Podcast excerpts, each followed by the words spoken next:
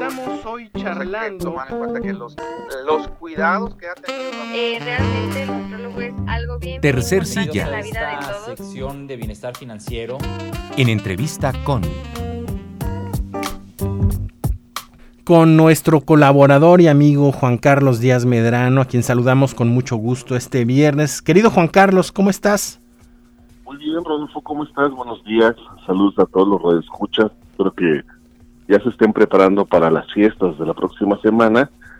Que la gente tenga mucha salud, mucha paz, mucha armonía en su casa. Que así sea, Juan Carlos, que así sea para todos. Juan Carlos, pues estamos cerrando prácticamente el año y todavía tenemos actividades y sobre todo proyectos para el próximo año. ¿Qué nos cuentas? Rodolfo, pues tenemos invitado a un potosino muy destacado en el ámbito de las artes. Eh, puedo decir que es uno de los jóvenes más activos en la escena internacional en la danza contemporánea. Y no solo eso, sino que además ha hecho una labor de gestión, ha hecho una labor de ayuda a la propia comunidad artística, no solo de San Luis Potosí, sino en realidad del país, porque ha podido tener programas de apoyo para becar gente que estudie profesionalmente, como lo hizo él en, en Rotterdam, en Holanda. Y esto me parece una labor muy significativa, no solamente por el compromiso que tiene con su disciplina, sino también por la labor social que realiza. Está con nosotros Fernando Domínguez, quien últimamente ha estado pues preparando nuevas fiestas, eh, estrenó recientemente en Aguascalientes algunas coreografías y está trabajando con un programa del que me gustaría que nos hablara, que es el programa Eurasia. Fer, ¿cómo estás? ¿Cómo, cómo te sientes? ¿Cómo vives con la pandemia? Hola, ¿qué tal? Muy buenos días, Juan Carlos. Pues aquí estamos tratando de organizar y, y ajustándonos a las medidas de higiene y bueno, pues tratando de, de sacar adelante los proyectos para que pues la danza y las oportunidades a los jóvenes bailarines sigan activas. Cuéntanos, Fernando, sé que estás preparando algo para apoyar a nuevos jóvenes. Cuéntanos un poquito del programa, en qué consiste, si ya tienes resultados, cuáles serán las expectativas de este proyecto. Mira, eh, FDR Dance es una, una compañía la cual dirijo y soy director desde el 2011. Eh, a través de FDR Dance eh, conocí al director Stefano Fardelli, quien es el director de Eurasia International Dance Project Network. Eh, es una asociación eh, con sede en Milán y se dedica a eh, encontrar escuelas para jóvenes bailarines entre 17 y 29 años. Y bueno, desde hace tres años eh, estoy colaborando directamente con Stefano Fardelli para ofrecer estas becas en México. Eh, el día de hoy comenzaremos eh, la tercera edición eh, que será realizada en el Centro de las Artes de San Luis Potosí el día de hoy, sábado y domingo.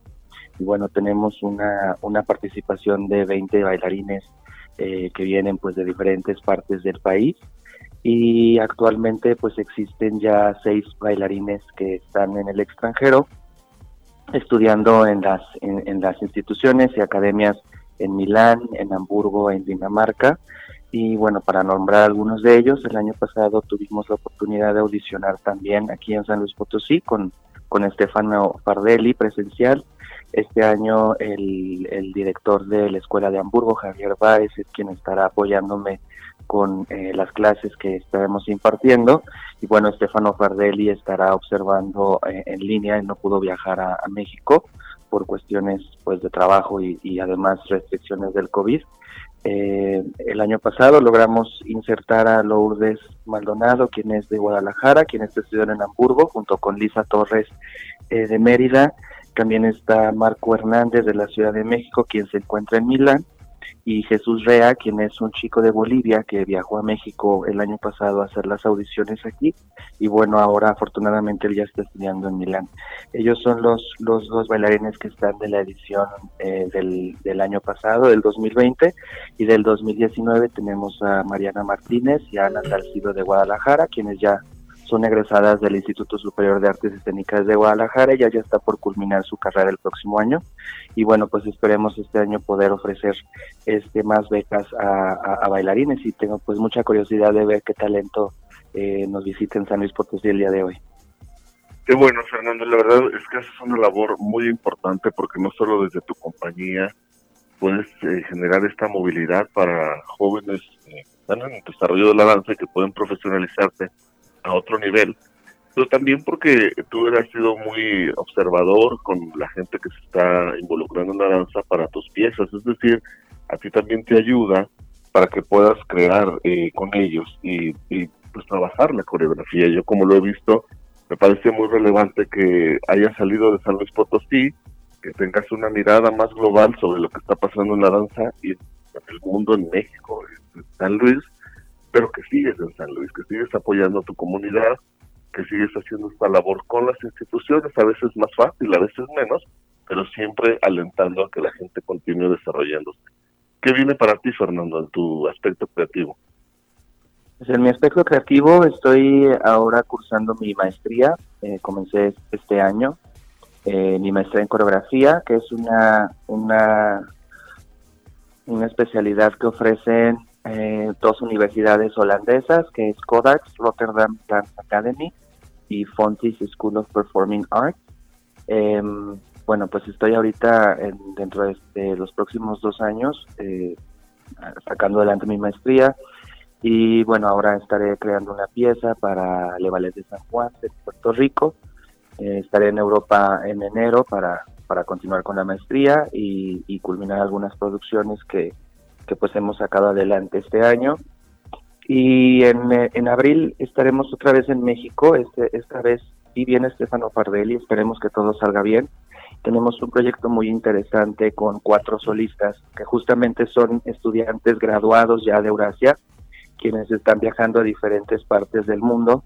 A nosotros nos, nos tocará recibir a Girish Kurma, que es un, un bailarín de la India, quien estará trabajando con un artista local. Yo estaré a cargo de, de la mentoría de la coreografía y bueno, son, son, son cuatro, son cinco bailarines, perdón, los que estarán yendo. Hay una chica que va a Nueva York, hay otra chica que va a Japón, hay otra chica que va a Sudáfrica. Este, estarán haciendo un, un, proyecto ¿no? de exploración con artistas locales para la creación de un solo. y en el verano del 2022 estaremos en Milán presentando los solos y tratando de armar una pieza con todo esto. Entonces, pues son varios proyectos los que tengo, como tú lo nombraste, eh, pues FDR Dance es una compañía que más bien se ha transformado en una plataforma de, de diferentes formas porque apoyamos la gestión este, de, proyectos, de compañías, de presentaciones, también la gestión de becas, eh, además pues producimos danza contemporánea para cine, para teatro y bueno, me, encuentro a la cabeza ahorita de FDR Dance y estoy enfocándome pues eh, más a la cuestión de gestión y a la coreografía por, el momento.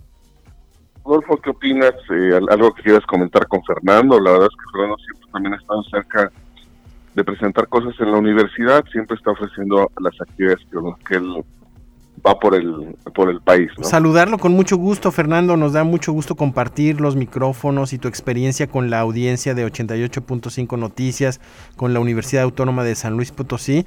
Y, muy interesante este proyecto, muy generoso además, porque, bueno, si tú ya tuviste la experiencia de conocer el mundo y que otros lo puedan hacer a través de este medio, mucho mejor. Te felicitamos y deseamos lo mejor para este fin de año, Fernando.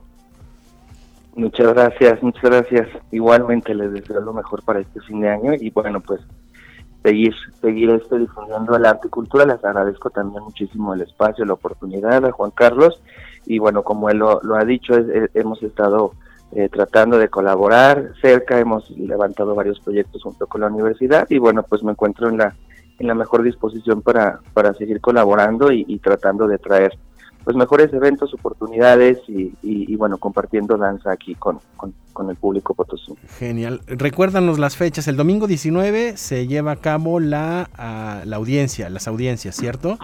La audición. La audición, comienza el día de hoy. Es el día de hoy, viernes, sábado y domingo.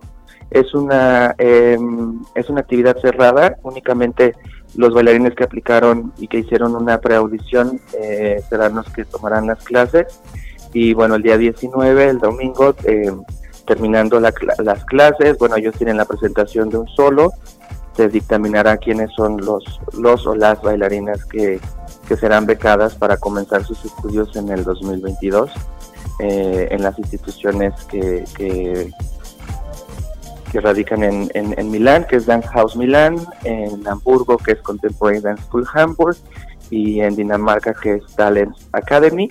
También hay una nueva este, escuela que se unió al proyecto de Eurasia, que es eh, Balance One en Berlín. Y bueno, las becas constan de un 50 a un 80% eh, del costo de la matrícula por un total de 3 a 4 años y un apoyo complementario para el transporte de avión internacional. Perfecto, muchísimas gracias Fernando. Gracias, Fernando. Gracias Juan Carlos también. Nos despedimos de ti Juan Carlos también con mucho gusto. Claro que sí. Buenos eh, deseos. Rodolfo, felices fiestas para todos. Un abrazo, Fernando, y a los que lo pasen muy bien. Adiós. Muchísimas gracias Mucho éxito. igualmente.